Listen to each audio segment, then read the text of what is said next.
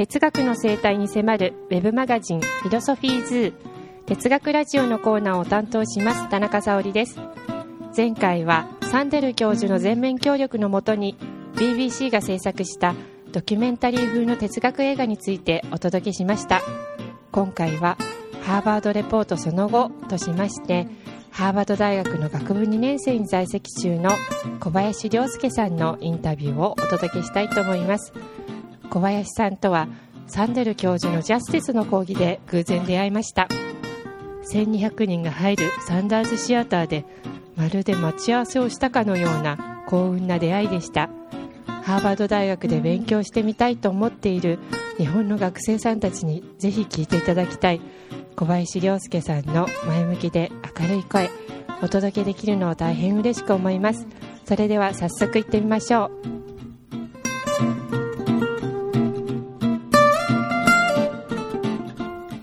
はい哲学ラジオインタビュアーの田中です、えー今日はですね、えーなんとですねサンデル教授の授業であるジャスティスの講義に、えー唯一の日本人学生として出席されている学生さんにお会いする機会に恵まれました。小林亮介さんという、え方でして、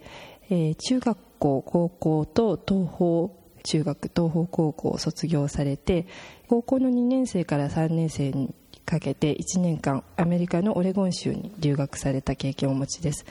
えーその後高校の3年生になってから帰国をされて日本の一橋大学とアメリカのハーバード大学に合格されて、えー最初の日本の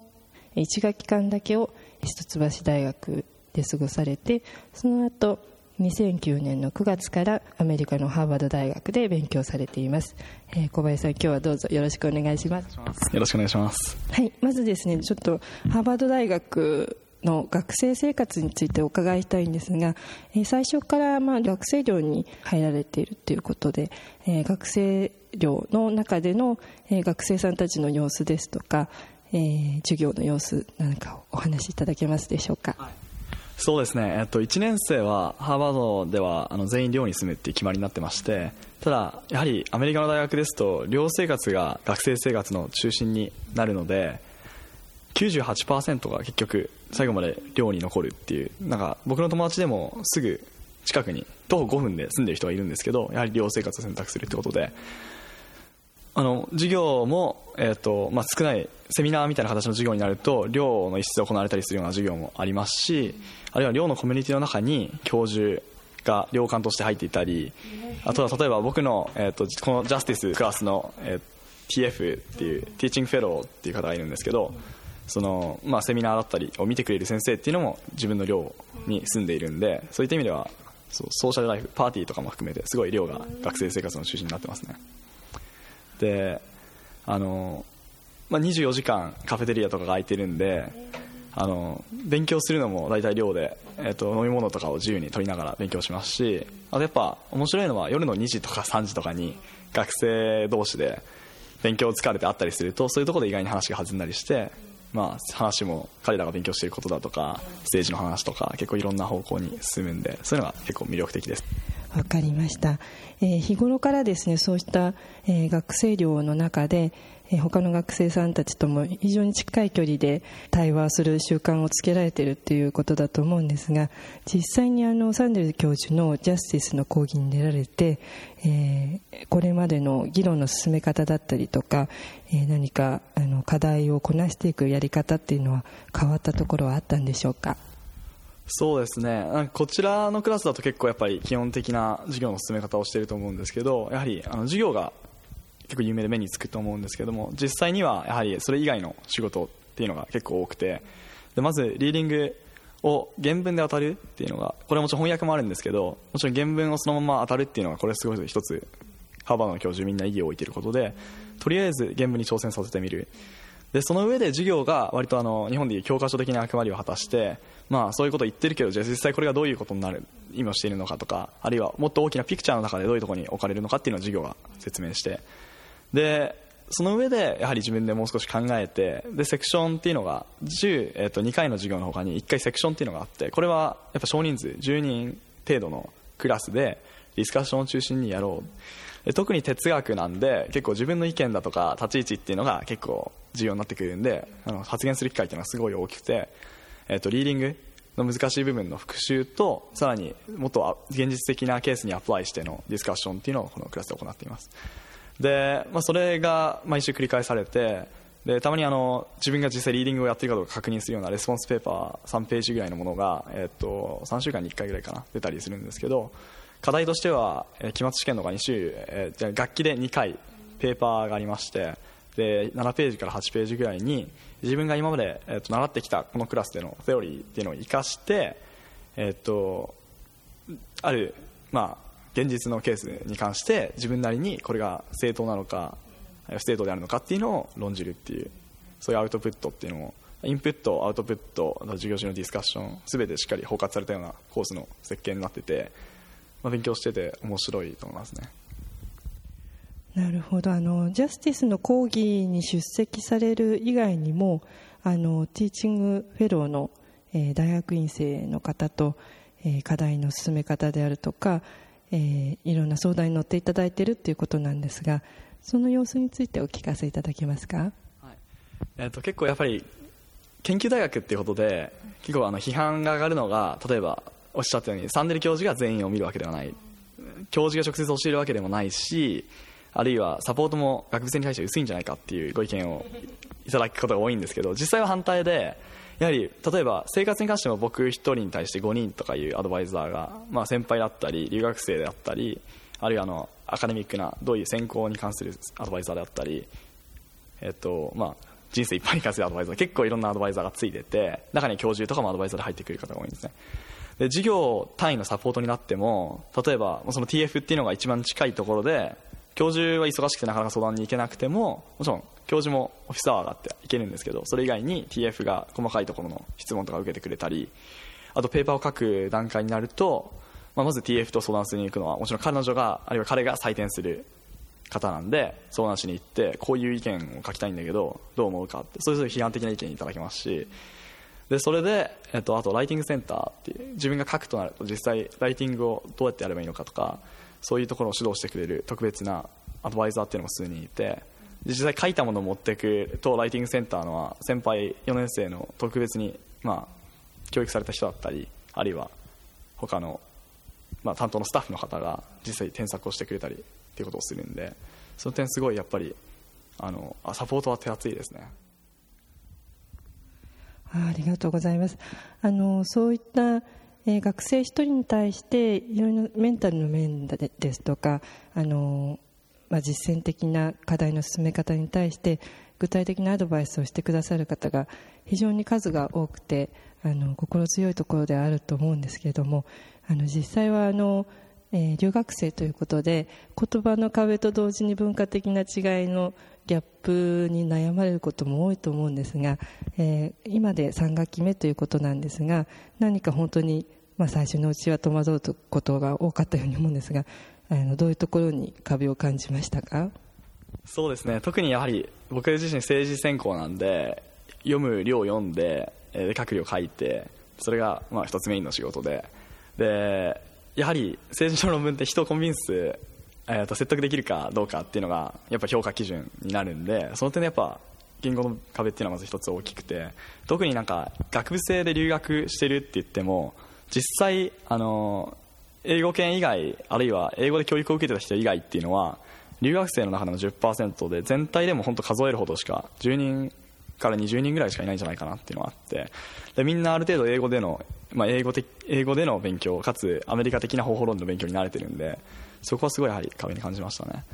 で、えっとまあ、論文の書き方や勉強に関してもやはり日本的なアプローチとだいぶ異なることが多いので、えっとまあ、社会科学の科学的な部分論文の書き方でまずやはりクリアなティーシスっていう、まあ、論旨みたいなものがまず一番最初に1行で表せないといけなくてでまあ、日本でよくあるようなその問題について考えていきたいでその最終的にはもう、まあ、こういう課題が見つかったのでより、まあ、深い勉強が望まれるみたいな書き方っていうのは確実できなくて自分が持っている範囲の知識を使っていかにそのアメリカ的なルールに従って社会科学のルールに従って論文を書くかっていうのが最初はすごい戸惑ったんですけどまだやっぱ慣れてない部分でそこは難しいところですね。アメリカの特にまハーバード大学で求められている、えーまあ、ジャスティスの講義の中で求められているレポートの書き方のルールっていうのはどういうところが特徴になってますか？あの例えば主語の使い方ですとかあの構造の問題ですとかあの今もまだ勉強されている最中だと思うんですがどういうところをポイントにしてやっていけばあのジャスティスの講義内で求められているところをカバーできるっていうふうにお考えですか？えっと、そうですね。このジャスティスのクラスに関しては特にやはりあの与えられてるリーディングが決まっているんでその範囲内で勉強したことをとりあえず唯一の根拠にして、まあ、書いていけっていうことはよく言われて他の出典とかをあまり使っちゃいけないっていうのは一つルールとしてあるのとあとやはり、まあ、書き方の部分に関してはやはりまずクリアなフィーセス。自分が例えば、えっと、ライティングの課題としては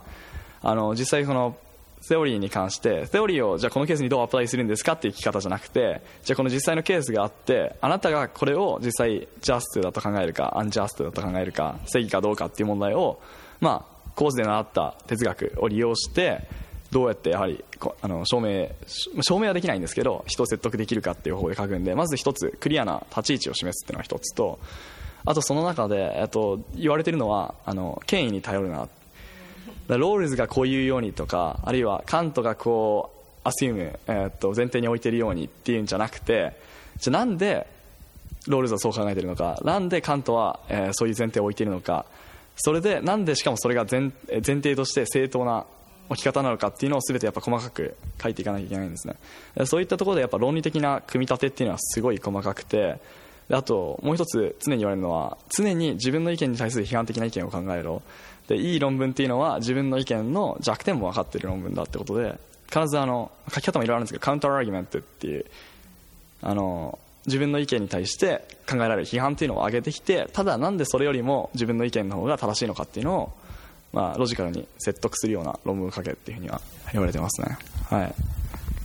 非常にやはりあの日本の、まあ、高校までの教育で求められているレポートの書き方と違う部分が大きいようにあの思われますので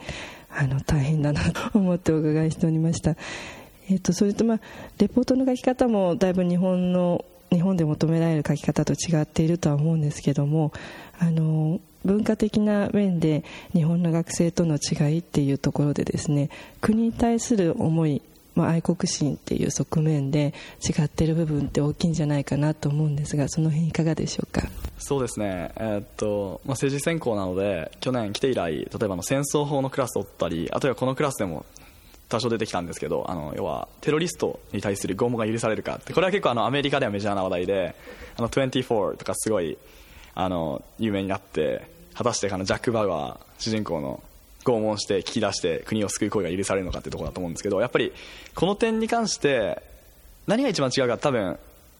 直感的にその質問した時に返ってくる答えっていうのがだいぶ日本と違うと思うんですよね。多分議論をしていった時になんかそのバックグラウンドにあるようなやっぱ文化的な部分で構築されたそれなりの考え方に違いがあるんで違う方向に議論が進んでいったり違うコンクルージョンがなんかそのマジョリティなんか大多数の共通の認識として出てきちゃう。で例えば、えー、と一つあったのは戦争法の授業で、えー、取ってる時に、まあ、イランが核兵器を開発しているかもしれない。でその疑惑に関してじゃあどういう対応策が取られるのかべきかっていうのを考えた時まずポンって質問が一番最初に上がってでそれに関して出てきた答え4つのうちの3つは何らかの形で政府を転覆して、まあ、国を壊すこと。でこういう議論って多分やっぱなかなか日本では起こらないと思うんですよね。やっぱそういう意味でやっぱりこっち来て自分たちが普段日本で議論している内容でそれであそうなのかって分かったようになってコンクルージョンにコンセンサスに向かっているようなその内容っていうのも実は自分たちのバックグラウンドで何か作られてしまっている考え方っていうのに影響されていることは多いんじゃないかなっていうのはすごい感じてで先ほどおっしゃった愛国心に関する話もまさにそれでこっちで例えばその同じクラスで自分は愛国者じゃないって言った友達が最初にいてその人に対してやはりなんかみんながえっていうようなすごい空気が悪くなったんですね。やっぱりその愛国者であるっていうことに対してすごい重きが置かれている。自分の国はやっぱ愛すべきもので自分の国っていうのはとても大事でっていうそういう思いっていうのがやはりすごい強いバックグラウンドで占められていて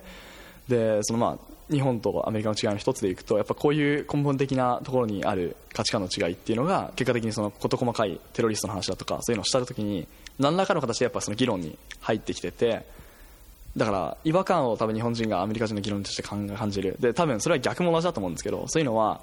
やはりそういう、まあ、文化的なものによって作られる価値観の違いっていうのがあるんじゃないかなっていうふうに、はい、なるほど。その自分は愛国者じゃないっていう発言をした彼が空気を周りの空気を悪くしたというのは彼がアメリカ人でかつアメリカの愛国心ではないっていう言った点だったんですか？そうですね。多分愛国者っていう定義も日本語で響く時の愛国者とあと、まあ、パトリオティックってペトリオティックって言いますけどその英語の響きにあるものっていうのが多分アメリカ人が感じてるのは違うと思うんですけどそうですねやはり彼が僕も本当にわからないんですけど彼が言った時にそれに対するそのあまりの風当たりの強さっていうか なんでやつあんなこと言うんだっていうその同じクラスにいた十数人の学生のその思った感情っていうのは本当になんでここまで風当たりが強いんだろうなって。たかが自分はこの国に対して僕の中ではその絶対的にこれがやってることが正しいとか民主主義とかそういうのが正しいんじゃないっていう言ったようにしか聞こえなかったんでちょっと今情報しているような一歩引いた意見としていいのかなと思ったんですけどやはりそこがアメリカ人にとってはすごいやっぱり大きなポイントだったんでやっぱ国をかけて戦っている選手に対する敬意だとかそういうのってこの国ではすごい強いレベルの、まあ、道徳的にも強いレベルの価値観なのかなっていうのは感じました。例えば日本の学生さんとしてハーバードに行っている時に自分は日本人として、えー日本の愛国者であるっていうふうに発言をした時はその彼のような風当たりの強さっていうのは感じないものなんですか？そうですね。特にやはりあのこちら来てから自分は日本人であるっていう意識は以前より相当高まって常にやっぱ物事を考えるときにやはりそういう文化的な価値観が自分の中にあるんだなっていうのがあったんでその日本人としてなんで自分はこう考えてるのかっていうのをよく考える部分ではあって確かにそれに基づいて発言したりすることは特にジャスティスだとか他の政治のクラスだと多かったんですけど別にそれに対する風当たりとかそういうのなくていい部分でやはりこちらの学生って結構議論の中での話とそれ以外の話っていうのは割り切っててで、まあ、もちろん議論が対決するけどそれがいいものあの決して悪いものではないっていうのはみんな分かってるんでただそれがあのあまりにこちらよくポリティカルインコレクトって言うんですけどその人種的な差別に対するあの発言だったり明らかにその何誰かを差別するような誰かに傷を当たるような発言でない限りは全然問題は起こらないと思いますね。ただそのポリティカルインコレクトの概念っていうのも日本では全然許容されるような発言がこっちだったら本当タブーみたいなことになったりするんで特に人種差別の話であったりっていうのはこちらではすごいやはり厳しいですね。なるほど、えーとその愛国心っていうところの違いっていうのは非常に日本の考え方ともまた違ってくるっていうお話が大変あの興味深いなと思ってお伺いしていたんですが例えばあの小林さんが一橋大学の方であの日本に帰っていらした時には、えー、講義にも参加されることがあるっていうことなんですが、えー、その時の何か日本人の学生のえーまあ、愛国心だけじゃなくてもいいんですが、えーと、議論の進め方っていうのはどういうところでアメリカの学生との違いを感じますか？そうですね、えーと、授業に関してはやはり取ってる授業が多いじゃないですか日本の場合。僕も日本の時は13クラス取っててただこちらはやはりあの1学期間4クラス1つのクラスがまあ週4回か5回会わなきゃいけないしリーディングとかも多いんでそれが限界だって言われてて。で13個をやはり取ると一つ一つの授業に関してはやはり勉強も手が回らないですしそういう部分で非常に学生にとっても、まあ、先生にとっても難しいのかなっていうのは一つ感じてて。で多分イメージしてもらって分かりやすいのは日本の特に一橋だとゼミが盛んなんでその教授一人と学生、まあ、興味がそのことに興味がある学生数十人多くて十数人ですかね。が集まって議論して研究して本を読んで発表まで持っていくっていうこの形の進め方っていうのは非常にアメリカの一般的なクラスに近いものなのかなっていうのは、はい、感じます。はいありがとうございます。留学生ということでもあの少数派でまた日本人ということでもさらに少数派になってくるところであの自分のバックグラウンドについて考えるときにちょっと孤独になってしまうこともあると思うんですがこれからまたあの日本の学生さんがですね小林さんの後輩として入ってきてくださると大変あの日本人のコミュニティとしても活気が出てくるかなとは思うところなんですがこれからもしハーバードに興味を持っている学生さんがたくさん日本にはいらっしゃると思うのでそういった学生さんに向けて何かメッセージいただけますか？そうですね。あのやはり日本的に考えるとテストがあって成績がいい方が、まあ、いい行ける大学に行けるみたいなイメージがあると思うんですけどやはり実際そんなことないと思ってて自分がやりたいことっていうのを見据えた上でそれに対して一番いい環境がどこにあるのかっていうのはやっぱ高校の時にから考えることが大事だなっていうのはすごい感じてその意味でアメリカっていうのは特に全く違うとこ、まあ、違う本当に土俵にあるところだと思うんで決してなんか日本の大学よりアメリカに来るとかそういう考え方じゃなくてただ自分がやりたいことをしっかり見つめた時にアメリカの方がいいあるいはそのハーバードの環境っていうのがそれを突き詰める一番ベストだと思えるならこの大学はすごいサポートも厚いですしやはりあの緊急大学ってことで研究者トップの先生方っていうのもいらっしゃって特に彼らがいつでも学部生に対してオープンでもうジョセフ・ナイだったり、まあ、マイケル・サンデル教授もそうですけどアマルティア・センだとかそういう世界で超一流であの論文を張ってきた学者っていうのがいつでも、えーと、彼らにアプローチ学生ができるんでそういう意味ではすごい魅力的な環境だと思うのでもしそういう環境で勉強したければぜひとりあえず挑戦してみればチャンスはあるんで受けてみるっていうのも一つの選択肢としてあるかなとは思ってます、はい、ありがとうございます。非常にですね、まあ、授業のレベルも高くてあの少数派ということで暗くなりがちなところも多いんじゃないかなと想像するんですが小林さんのお話を聞いてとあのすごく前向きで将来に対してもすごく前向きに考えてらっしゃるなというのが大変あの印象的でした。今後もぜひです日本の学生さんも小林さんがどんな勉強されているのかというところもですね興味を持っていただけるんじゃないかと思いますのでいろいろ情報をいただければと思います、えー、今日はどうもありがとうございました。ありがとうございました。はいここまでハーバードレポートその後としましてハーバード大学に在籍中の小林亮介さんのインタビューをお届けしました。小林さんとお話できて私も大変前向きな気持ちになれました。皆さんはいかがでしたでしょうか、えー、次回はマイケル・サンデル教授から日本の学生さんたちに向けたメッセージをお届けしたいと思います続きお付き合いください。ではまた。